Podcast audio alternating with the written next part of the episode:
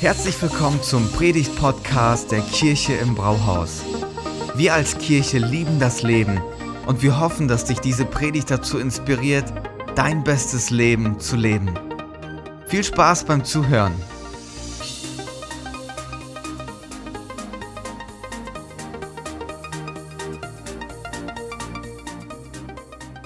Habe ich euch schon lange nicht mehr gesagt, ich mag euch. Kirchenbrauhaus. Ich mag euch. Richtig gerne euer Pastor. Wir sind in einer Themenreihe unterwegs, die ähm, hat es schon in sich. Also wir schauen uns Themen an, die jeden von uns was angehen und mit denen sich jeder beschäftigt. Und letzte Woche haben wir uns ähm, ein super heikles Thema angeschaut, nämlich Jesus und meine Identität. Bei all dem, was du heute sein kannst, bei all dem, wofür du dich heute entscheiden kannst aufgrund deiner Gefühle, gibt uns Jesus einen revolutionären Weg, wie er unsere Identität sieht. War ein super spannendes Thema. Ähm, nächste Woche wird auch richtig gut, wenn du, ähm, du solltest dir vornehmen, unbedingt hier zu sein. Da geht es um Jesus und meinen Job. Wie steht Jesus zu meiner Arbeitsstelle? Was denkt Jesus eigentlich über VW? Hast du schon mal gefragt? Ah, gute Frage, ne? Ja, ja. Also nächste Woche, aber heute nochmal so ein Thema. Äh, ist ein Thema, an dem die meisten verzweifeln. Ein Thema, das sogar dazu führt, dass Menschen, ob sie an Gott glauben oder nicht, ihn anzweifeln. Das Thema ist folgendes. Wie kann ein guter Gott es zulassen, dass es Leid gibt? Und wenn du heute gedacht hast, du kommst hierher, um eine fröhliche Botschaft zu hören, dann muss ich dich leider enttäuschen, weil das wird heute eine Botschaft sein, wo wir versuchen werden, in die Tiefe zu gehen, weil ähm, das wirklich wichtig ist. Eine, warum gibt es so viel Leid? Warum sehe ich, dass wenn Gott gut ist und wenn wir darüber reden, warum sehe ich das nicht immer? Warum sehe ich um mein Leben herum so viele Dinge, die nicht funktionieren? Warum? Ich erinnere mich an den ersten Moment, wo ich mir diese Frage gestellt habe. Und ähm, ich war nicht mal Teenie, ich glaube, ich war zehn, ich kann es jetzt nicht mehr ganz genau sagen, wie alt ich war. Aber wir als Familie hatten einen Freund und ähm, wir als Kinder, wir mochten den super gerne. Es war ein Freund, ein Bekannter der Familie. Und äh, es war ein Herbsttag, es war dunkel, ich kann mich komplett noch hineinversetzen in die Situation. Da riefen uns unsere Eltern runter und haben uns mitgeteilt, dass unser Freund einen Suizid begangen hat und sich das Leben genommen hat. Und ich erinnere mich, wie ich hochgegangen bin in mein Zimmer und habe das Radio angemacht und dann lief der Song von Maroon 5. Und bis heute kann ich diesen Song nicht hören, ohne dass ich hineinversetzt werde in mein Zimmer und alle Emotionen und Gedanken wieder hochkommen. Und ich erinnere mich, wie ich in diesem Bett liege, diesen Song höre und diese Frage stelle, Gott, warum? Warum hast du das zugelassen?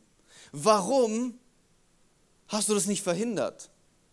Diese Frage, die sich so viele stellen. Gott, warum? Studien sagen sogar, das ist die Frage. Es ist die Frage, wenn es überhaupt, wenn es zum christlichen Glauben kommt. Ähm, und daran entscheidet sich so viel, so viel. Bart Ehrmann, das ist ein Ex-Pastor, er würde sich heute als Atheisten beschreiben. Und ähm, er hat seinen Job aufgegeben, Pastor zu sein und ähm, ist an eine Universität gegangen, ähm, University of Carolina und er, North Carolina, und er unterrichtet ein Fach, in dem es darum geht, warum du Gott nicht vertrauen kannst. Und er macht eine Aussage und ähm, das ist, was ihn bewegt. Und ich will ihm einfach mal eine Sprache geben, weil ich glaube, dass das ist, was ganz viele bewegt. Wenn es einen allmächtigen und liebenden Gott gibt, Warum gibt es so viel Schmerz und unaussprechliches Leid? Und dann sagt er, das Problem mit Leid verfolgt mich schon lange. Und das ist die Frage, die mich dazu brachte, meinen Glauben anzuzweifeln und am Ende aufzugeben. Und ich glaube, dass es keine andere Frage gibt in dieser Welt, die uns so sehr herausfordert, die uns so sehr in Spannung bringt und so viele Menschen dazu gebracht hat, ihr Vertrauen auf Gott aufzugeben. Eine sehr herausfordernde Frage und ähm, deswegen ist es so wichtig, dass wir da heute drauf schauen, dass wir eine Grundlage bekommen, weil jeder von uns hat schon mal Leid erlebt oder wird es noch erleben. Jeder von uns. In der Vorbereitung habe ich mal im Lexikon geschaut, was dazu zu Leid steht. Und das war eine Aussage, dass Leid zu den Grunderfahrungen menschlichen Lebens gehören. Jeder von uns. Wenn du noch kein Leid erlebt hast, dann mach dich ready. Es ist ein Teil des Lebens. Deswegen ist es auch so wichtig, dass wir dann eine Grundlage haben, wie wir uns diesem Thema nähern und auch in Bezug auf Gott. Und ich finde es so, so klasse, wie realistisch Jesus an diese ganze Sache äh, rangeht. Wenn, wenn wir in Johannes 16, 33 uns das anschauen, sagt er, in dieser Welt oder in der Welt werdet ihr hart bedrängt. Jesus ist realistisch. In dieser Welt werdet ihr hart bedrängt. In dieser Welt wird es nicht immer einfach sein. In dieser Welt werdet ihr herausgefordert sein. Macht euch nichts vor. Nur weil wir sagen, wir sind Christen und wir haben Jesus und wir beten zu ihm und wir erleben immer wieder, dass Gebete erhört werden, heißt es aber nicht, dass immer alles glatt läuft, wie wir uns das wünschen. Macht euch darauf gefasst. Und wenn wir Leid erleben, kommen wir ganz oft zu so einem Punkt, ich glaube, dass jeder von euch das schon mal gedacht hat, dass wir sagen, wenn ich Gott wäre. Habt ihr schon mal gedacht? Wenn ich Gott wäre, ich würde alles anders machen. Ich würde das Weltgeschehen komplett anders steuern. Ich würde gewisse Sachen nicht zulassen. Ich würde nicht zulassen, dass guten Menschen etwas Schlechtes passiert. Ist doch klar, wenn ich Gott wäre, würde ich das Business hier anders laufen lassen. Es gibt so eine Geschichte, die ist wirklich passiert in den Staaten. Es war ein äh, Artikel in den New York Times. Und ähm, das kannst du dir nicht ausdenken, das ist wirklich passiert. Da ist eine Frau, die ihren Mann dabei erwischt hat, wie, sie, äh, wie er fremdgegangen ist. Und das ist mitten einer der größten Schmerzen die, äh, Schmerzen, die du erleben kannst, wenn du so hintergangen wirst. Das ist eine Verletzung, die bleibt. Und diese Frau hat sich gedacht, es lohnt sich für mich nicht mehr weiterzuleben, geht auf den dritten Stock oder vierten Stock, ich bin mir nicht mehr sicher, stellt sich an den Rand und springt. Und dann berichtet dieser Artikel, dass sie nur leichte Verletzungen hatte. Warum? In dem Moment, wo sie springt, läuft zufälligerweise ihr Mann unten vorbei. Warte, warte, warte, die Geschichte ist noch nicht vorbei. Sie fällt auf ihn, bringt ihn dabei um und kommt mit leichten Verletzungen davon. Und wir denken uns so, genau so hätte ich es gemacht. Wenn ich Gott wäre, böse Menschen, Blitz vom Himmel, aus die Maus wenn ich Gott wäre. Das wäre die Geschichte, die ich geschrieben hätte. Und du denkst dir so, wow. Also das ist schon, wenn, wenn jemand richtig gut ist und, und stolpert, Gott, dann ist es doch für dich möglich, dass du da so wie Magic einfach eine Matte da vorne hinlegst, dass sie sich nicht wehtut, wenn sie fällt. Wenn ich Gott wäre, dann würde ich nicht zulassen, dass die Kinder von guten Eltern krank werden oder dass gute Menschen Krebs bekommen. Ich würde es nicht zulassen, wenn ich Gott wäre. Und das ist, was wir ganz oft in dieser Position dann sagen, wenn wir Leid erleben. Das ist unser innerer Impuls. Und dann fragen wir uns natürlich, hey, wie geht Gott mit all dem Leid um? Und viel mehr noch, juckt ihn es überhaupt? Juckt es ihn überhaupt, wenn wir Leid erleben? Wie steht er dazu?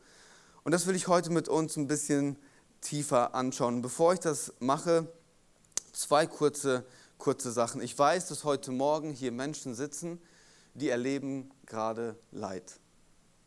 Die haben gerade eine herausfordernde Zeit und die stellen sich genau diese Frage. Warum Gott?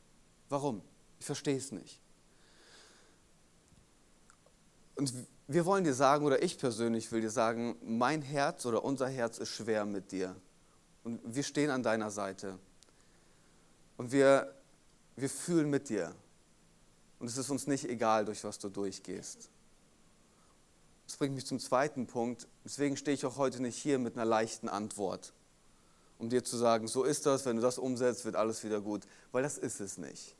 Die Antwort ist schon herausfordernder und sie erfordert von uns, dass wir da gemeinsam in die Tiefe gehen. Aber was ich weiß und was ich glaube vom Herzen ist, dass ich heute hier bin mit einer Botschaft von einem liebenden Vater, der dich mag, der dich sieht und an deiner Seite ist. Deswegen lasst unser Herz aufmachen und heute gemeinsam von Gott hören, was seine Idee ist. Und ich möchte beten. Jesus, danke, dass du hier bist. Bei all dem, was wir erleben, doch bei all dem, was uns herausfordert, bist du nicht ferne, sondern du bist ein Gott, der nahe ist und ein Gott, der uns sieht. Und so beten wir, dass du jetzt unser Herz aufmachst und dass du durch deinen guten Geist Frieden hineinlegst. In Jesu Namen. Amen. Ein Bibeltext, der diese Spannung, die wir ganz oft erleben, auf den Punkt bringt, ist der mitbekannteste Psalm, den es gibt, Psalm 23. Und ähm, ich will da mal kurz mit uns reingehen. Psalm 23, 1 bis 3. Der Herr ist mein Hirte, darum leide ich keinen Mangel. Und alle sagen Amen. Das ist gut. Er bringt mich auf Weideplätze mit saftigem Gras und führt mich zu Wasserstellen, an denen ich mich ausruhen kann. Auch gut, oder? Er stärkt und erfrischt meine Seele. Er führt mich auf rechtem Wege und verbürgt sich dafür mit seinem Namen. Und das ist ja, was wir uns wünschen, oder? So einen Gott stellen wir uns vor, der uns führt an solche Stellen. Grüne Auen oder grüne Weideplätze, stille Wasser zum Ausruhen, all inclusive, Urlaub auf Bali, Halleluja, danke Jesus. Das ist, was wir uns wünschen, oder? So eine, so eine Art von Gott wünschen wir uns doch. Aber David macht dann einen Turn, er geht weiter und sagt, selbst wenn ich in ein oder durch ein finsteres Tal gehen muss, wo Todesschatten mich umgeben, fürchte ich mich vor keinem Unglück, denn du, Herr, bist bei mir. Und wenn wir das erleben, ist unser erster Impuls, unsere Reaktion die, dass wir sagen, nee, nee, wir wollen nicht durch das finstere Tal, weil Gott, du bist ja mit mir. Bring mich zurück zur Grünweide.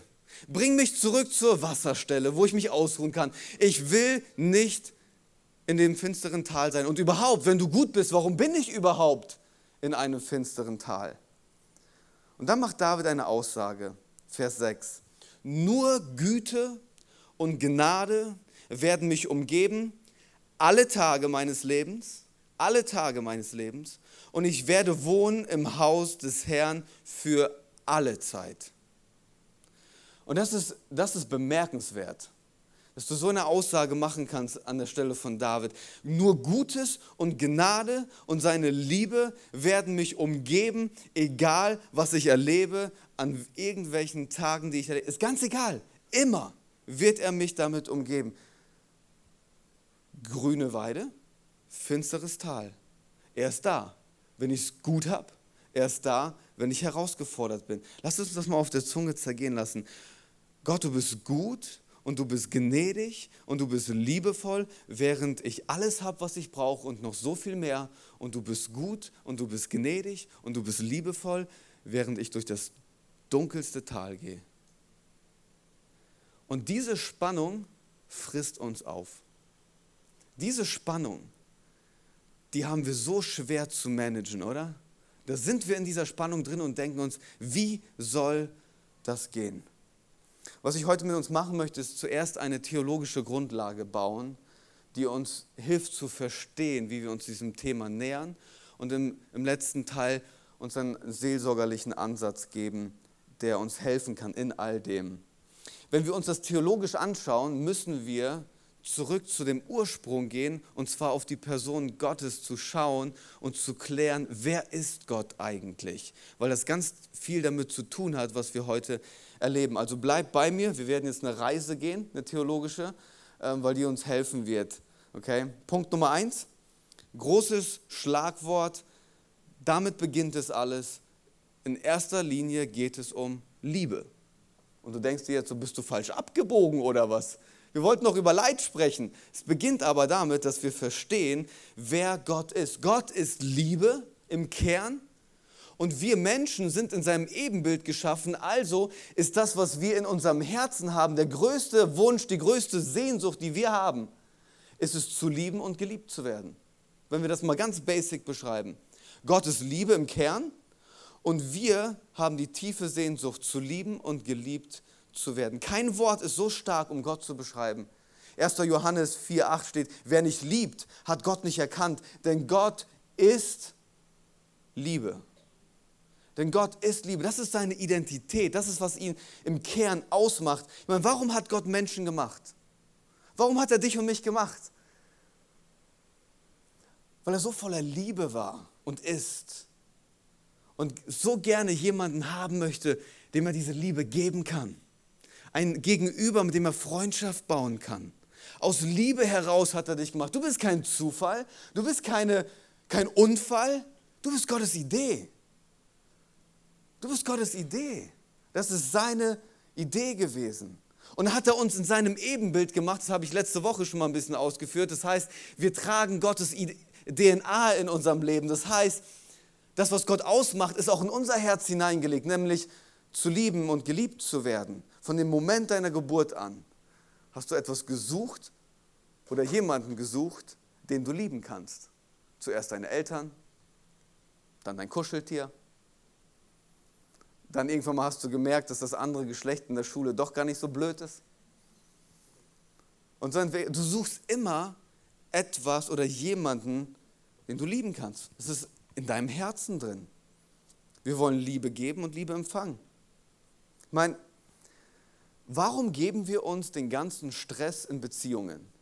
Warum geben wir uns das alles? Liebe.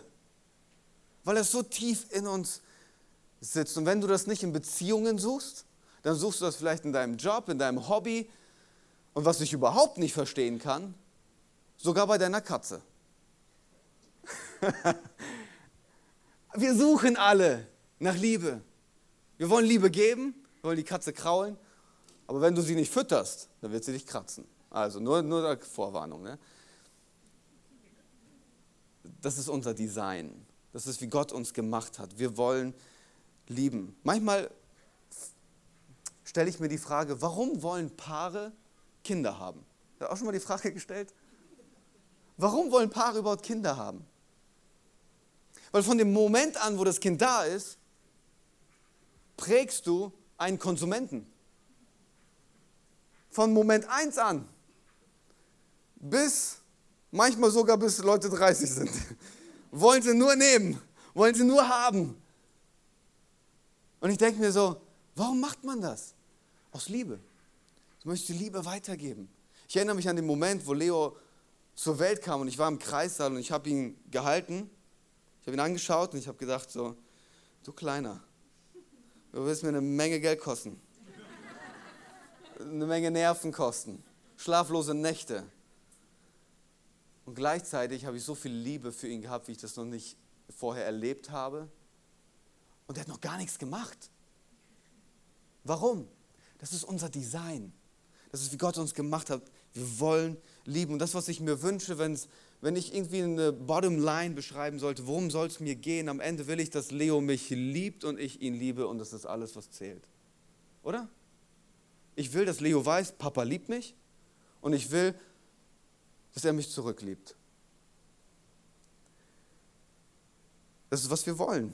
Und gleichzeitig ist das ein Risiko. Das ist ein Risiko. Vielleicht bist du gerade in einer Phase mit deinem Kind, wo du dir denkst, ich habe keinen Plan, ob mein Kind mich jemals lieben wird bei all dem, was ich gerade erlebe. Ich meine, das ist ja auch die Herausforderung in einer Ehe und das Risiko in einer Ehe, dass dein Gegenüber, das Risiko bringst du ja mit, dass es sich entscheiden kann, dich nicht mehr zu lieben. Das ist immer ein Risiko. Liebe ist ein Risiko. Das ist so wichtig zu verstehen, wenn wir uns diesem Thema nähern. In erster Linie, Gott ist Liebe. Das ist, wer er ist im Kern. Und wir sind geschaffen in seinem Ebenbild. Wir sind geschaffen, um zu lieben und geliebt zu werden. Und deswegen bringen wir den Punkt 2 jetzt. Liebe existiert nicht ohne Freiheit. Liebe existiert nicht ohne Freiheit. Der freie Wille, jemanden zu akzeptieren oder abzulehnen, das ist die Freiheit, die es mit sich bringt.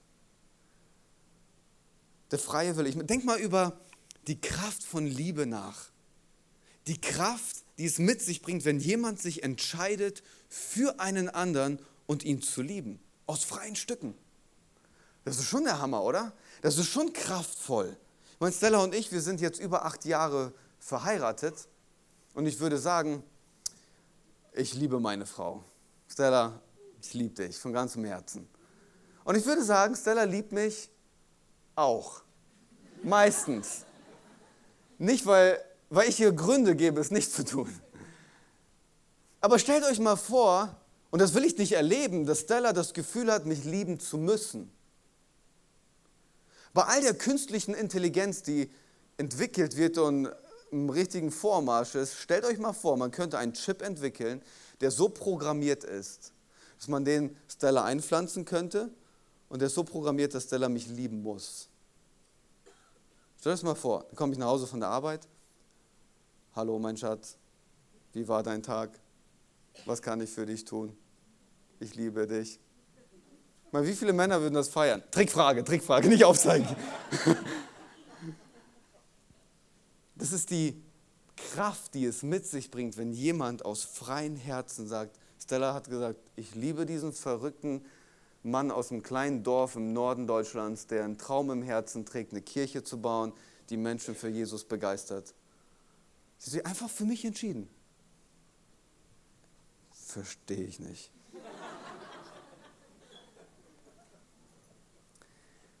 Kraft der Liebe liegt in der Freiheit, sich zu entscheiden. Und wenn wir über Gott nachdenken und er Liebe ist, dann wünscht er sich das auch, dass er gibt dir die Liebe, er möchte, dass du seine Liebe erfährst und er wünscht sich, dass du ihn zurückliebst. Aber du hast die Freiheit von Gott geschenkt bekommen, dich dazu entsche zu entscheiden, ihn zu lieben oder nicht. Da es ist kein Zwang, es ist nicht wie Gott ist weil das gegen seine Identität geht. Du darfst dich frei entscheiden. Von Anfang an der Bibel werden wir sehen, dass Gott den freien Willen in den Menschen hineingelegt hat, dass sie sich entscheiden dürfen. Das ist immer ein freier Wille. Und Gott liebt uns so sehr, dass er uns immer diesen freien Willen geben würde. Immer. Immer. Und ohne diesen freien Willen kann Liebe nicht existieren. Weil Gott hätte uns auch als Roboter machen können. Einfach uns so programmieren als Menschen, dass wir ihn zurücklieben müssen. Das wäre so einfach für ihn gewesen. Da hätte er all den Stress nicht. Aber er liebt uns zu sehr, dass er uns diese Freiheit gibt. Und Liebe bedeutet immer etwas, wenn es aus dem freien Herzen kommt, oder? Denk mal an eine Umarmung, die du bekommen hast von jemandem, der dich lieb hat. Stell dir mal vor, der wäre gezwungen, dir eine Umarmung zu geben. Bedeutet gar nichts. Stell dir mal vor, jemand wird gezwungen, auf die Knie zu gehen, einen Antrag zu machen. Bedeutet gar nichts, aber wenn es aus Liebe ist, aus einem freien Herzen, dann ist es genau die Idee Gottes, aus Freiheit zu lieben. Und das bringt mich zu Punkt 3 und jetzt versteht ihr vielleicht, in welche Richtung ich theologisch gehe. Gottes Geschenk, sich frei entscheiden zu dürfen, resultiert in einer Welt, wo ganz viel Gutes und gleichzeitig ganz viel Leid entsteht weil wir uns entscheiden dürfen selber. Grüne Weideplätze, finstere Täler. Beides. Beides ist da. Und bevor wir, bevor wir Gott immer den schwarzen Peter zuschieben, du bist schuld, lass uns mal gucken, welchen, welche Ursprünge Leid haben kann. Ich habe mal drei Punkte mitgebracht. Punkt Nummer eins ist, manchmal kommt Leid und Schmerz von unseren eigenen Entscheidungen und unserer eigenen Sünde. Was heißt Sünde? Sünde heißt, Gott hat dir einen freien Willen gegeben und du nutzt diesen freien Willen für dich selber, für deine eigenen Wünsche und nicht auf der Art und Weise, wie Gott sich das eigentlich für dich gedacht hat. Das ist Sünde. Und dadurch bist du getrennt von ihm. Und dann triffst du manchmal Entscheidungen, die nicht gut sind für dein Leben. Okay? Das heißt, wenn du nur Burger isst, das war jetzt nicht auf gestern bezogen, Okay, merke ich gerade. Auf jeden Fall, wenn du dich nur ungesund ernährst, rauchst wie ein Schlot, trinkst wie ein Eimer und dann körperliche Probleme hast, hat Gott damit nichts zu tun. Das sind unsere eigenen Entscheidungen, die wir treffen, oder? Ich meine, wenn du bewusst deine Ehe vernachlässigst und du dann Eheprobleme hast und du dann Gott dafür verantwortlich machst, dass deine Ehe nicht gut läuft, ist eine bewusste Entscheidung, die du triffst. Und daraus resultieren manchmal ganz leidvolle Situationen und schmerzvolle Situationen. Der zweite Punkt, manchmal kommt aber Leid und Schmerz durch die Entscheidungen, die andere getroffen haben oder die Sünde von anderen Leuten. Und das finde ich so super schmerzhaft, das zu erleben. Und du denkst dir, was, was kann ich dafür? Ich habe doch, hä? Und ich muss das jetzt ausbaden. Vor einigen Jahren hat ähm, meine, meine Cousine geheiratet, die war frisch verheiratet und die war zu Besuch zu Weihnachten bei ihrer Familie. Und auf dem Weg nach Hause, die ist auf der Autobahn gefahren, ich glaube eineinhalb Stunden mussten sie fahren. Und auf der Autobahn ähm, ist, ist ein Lkw-Fahrer draufgefahren, aber entgegengesetzter Fahrtrichtung. Und er war etwas angetrunken und hat dann das gemerkt und hat sich überlegt, ich wende jetzt hier mitten auf der Autobahn. Und in dem Moment kommt meine Cousine mit ihrem Mann und sind beide ums Leben gekommen. Was konnten die dafür? Das war die Entscheidung von einem Lkw-Fahrer. Und da, da, kommt, da kommt Leid in das, in das Leben und natürlich stellt man sich die Frage so, boah, krass. Und ganz oft sind wir dann so, dass wir sagen, Gott, du bist schuld. Aber es ist der freie Wille von Menschen, die sich entscheiden dürfen. Vielleicht wurdest du sitzen gelassen, dich hat jemand enttäuscht, wurdest verlassen und du musst das jetzt selber in deinem Herzen verarbeiten. Das ist super, super schwer. Aber die meiste Zeit, wo wir Leid und Schmerz erleben, kommt daher, dass wir in einer Welt leben, die gefallen ist. Was bedeutet das? Wir alle wissen, dass die Welt, wie sie gerade ist, nicht der Garten Eden ist, oder? Es ist nicht so paradiesisch, wie wir uns das wünschen. Warum? Als die Sünde in die Welt gekommen ist, sagt der Römerbrief, hat es einen Einfluss gehabt auf die ganze Schöpfung, auf alles. Der Grund, warum wir Krankheit erleben, ist nicht Gottes Idee. Der Grund, warum es Zerbruch gibt, ist nicht Gottes Idee. Der Grund, warum wir all diesen Schmerz und Leid tragen müssen, das ist nicht Gottes Idee. Wir leben in einer Welt, die nicht so funktioniert, wie Gott sich das am Anfang gedacht hat. Und wir leben in dieser Spannung und müssen damit irgendwie umgehen. Wir wollen, wir wollen, dass Gott eingreift. Wir wollen, dass Gott all dem ein Ende setzt. Wir wollen das, wenn ich fast davor bin, einen Unfall zu machen, dass Gott eingreift, mein Auto bremst, obwohl ich es nicht gebremst habe und ich keinen Unfall mache. Und wir wollen das, wenn ich einen Burger esse, dass der irgendwie zu Brokkoli wird und gesund wird für mich. Wir wollen, dass Gott eingreift. Aber wir müssen verstehen, wonach wir fragen, wenn wir diese Forderung stellen. Ich habe das mal so zusammengefasst, wenn wir diese Frage. Es, es gibt keine Liebe ohne Freiheit und es gibt keine Freiheit ohne Leid. Es gibt keine Liebe ohne Freiheit und es gibt keine Freiheit ohne Leid. Kann Gott, kann Gott dem Leid ein Ende setzen? Könnte er von jetzt auf gleich all das Leid beenden? Ja, Gott ist mächtig genug, um das ganze Leid der Welt jetzt zu beenden. Könnte er, aber wonach fragen wir dann? Wenn Gott Leid wegnimmt, dann bedeutet es gleichzeitig, dass er uns die Freiheit wegnehmen muss. Und wenn Gott uns die Freiheit nimmt, dann würde es keine Liebe mehr geben. Und dann würden wir in einer Welt leben, die nicht menschlich ist. Und das ist etwas, das geht so stark gegen das Wesen Gottes. Das würde er gar. Versteht ihr, wonach wir fragen? Wenn wir sagen, Gott, du sollst all das Leid wegnehmen, dass er uns unsere Freiheit nimmt, Liebe nicht mehr da ist. Schon herausfordernd. Das ist schon herausfordernd. Heißt das also, wenn wir Leid erleben, dass es Gott, dass es Gott egal ist oder dass er nicht liebevoll ist. Nee, ganz im Gegenteil. Ganz im Gegenteil. Gott ist Liebe. Und deswegen erleben wir all das. Weil er uns mit der Liebe eine Freiheit schenkt. Und wir die Freiheit nicht dafür nutzen, dass diese Welt aufblüht, sondern dafür nutzen, dass auch ganz schön viel Schaden entsteht. Also ist Gott dafür verantwortlich? Nee, Jetzt ist es so, vielleicht sitzt du hier heute Morgen und denkst dir so, boah, vielen Dank für deine theologische Ausarbeitung, hast du gut gemacht, dafür hast du studiert, das ist dein Job. Hilft mir aber gerade nicht, weil der Schmerz, ich verstehe das vielleicht im Kopf, aber der Schmerz, den ich im Herzen erlebe, hilft mir gerade nicht. Deswegen will ich zum Abschluss uns dann nochmal mit hineinnehmen, was kann das für uns bedeuten? Kann es sein, dass es einen tieferen Sinn oder eine tiefere Bedeutung gibt, wenn es zu Schmerz und Leid kommt. Es gibt eine äußerst seltene Krankheit, ähm, heißt Masili-Syndrom. Ich weiß nicht, ob du davon schon mal gehört hast. Ähm, bei dieser Krankheit empfinden die Menschen, die diese Krankheit haben, keinen Schmerz. Die wissen nicht, was Schmerz ist. Und es gibt einen ganz bekannten ähm, Trainer aus der NFL, vom American Football, Tony Dungy heißt der. Und der hat einen Sohn, der genau diese Krankheit hat. Diese Krankheit ist so selten, dass aktuell zu diesem Zeitpunkt in ganz Amerika nur zwei Leute mit dieser Krankheit diagnostiziert wurden. Und ähm, ich glaube in der ganzen Geschichte erst 60. Also super seltene Krankheit. Und du denkst dir so, ey, eigentlich ist das doch richtig cool, oder? Kein Schmerz zu empfinden. Du gehst nachts durch die Wohnung, stößt deinen kleinen Zeh. Boah, ihr alle kennt diesen Schmerz. Und du spürst ihn nicht. Das wäre doch cool, oder?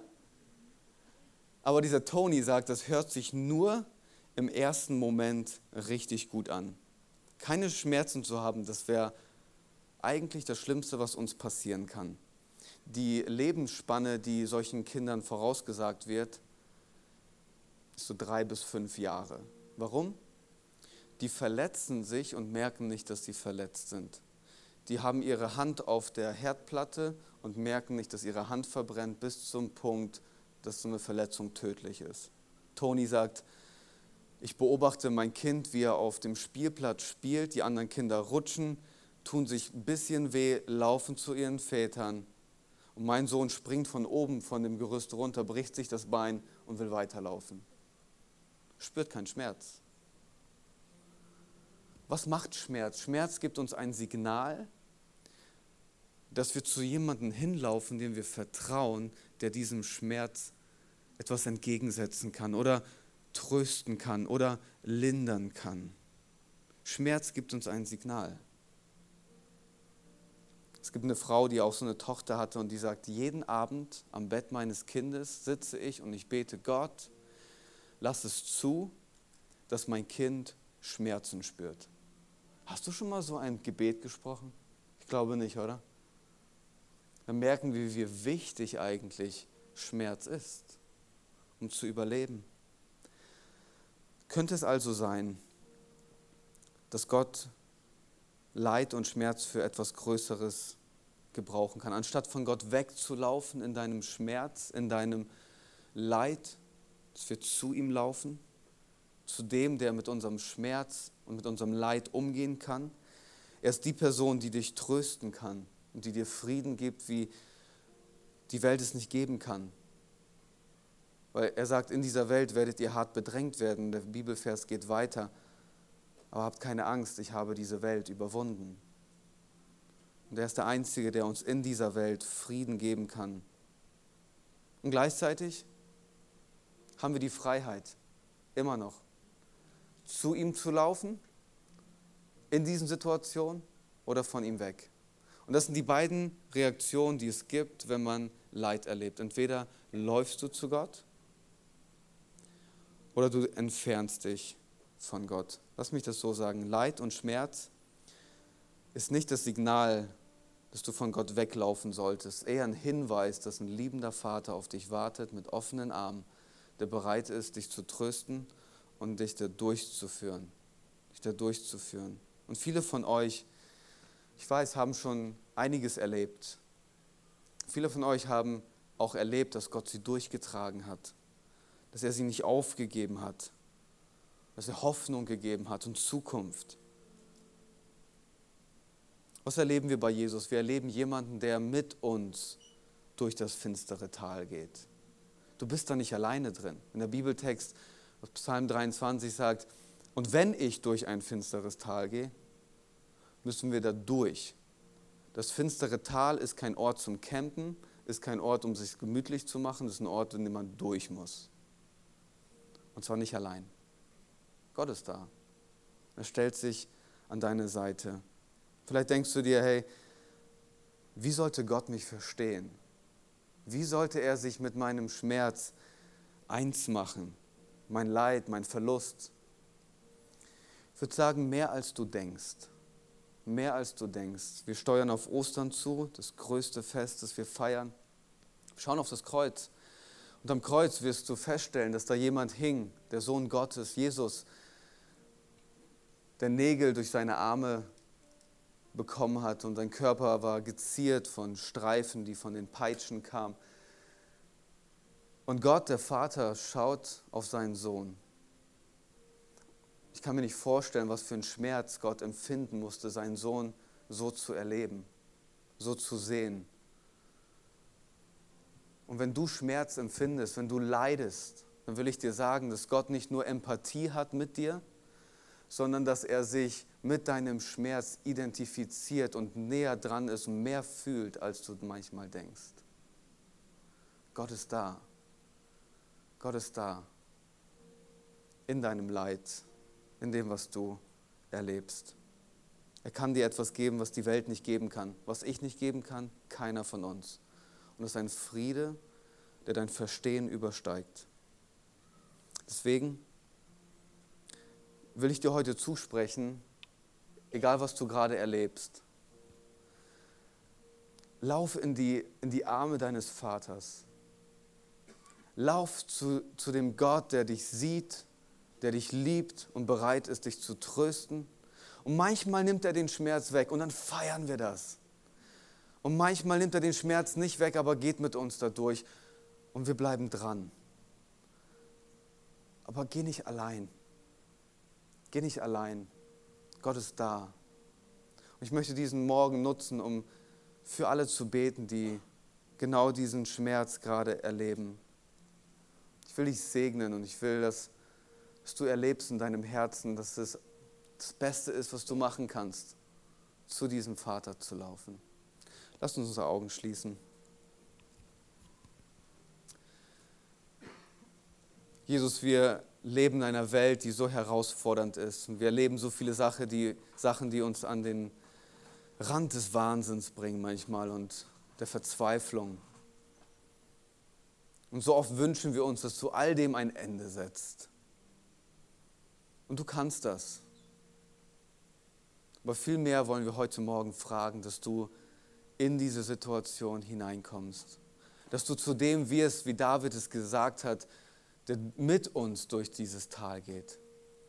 Ich bete für jede Person heute Morgen, die leidet, ein schweres Herz hat, die eine Krankheit hat, die nicht heilbar ist, eine Lebenssituation, die unveränderlich scheint. Ich bete, dass du jetzt dort mit deinem Frieden hineinkommst. Geist Gottes, wir beten, dass du die Gewissheit schenkst im Herzen, dass du niemals von deren Seite weichen wirst. Ich bete, dass da jetzt eine Ruhe in das Herz hineinkommt, eine neue Hoffnung, ein neuer Morgen, weil du im Tal nicht stehen bleibst, sondern durchgehst. Und ich bete, Jesus, dass du jeden an die Hand nimmst und liebevoll empfängst, dass sich es auf den Weg macht, dir zu begegnen. Danke, dass du da bist und dass du unser Herz füllst mit einer Zuversicht. In Jesu Namen. Amen. Vielen Dank fürs Zuhören. Wenn du eine Frage hast, kannst du uns gerne eine E-Mail an info at kirche-im-brauhaus.de schreiben. Wir geben unser Bestes, um deine Fragen zu beantworten. Bis zum nächsten Mal beim Predigt-Podcast der Kirche im Brauhaus.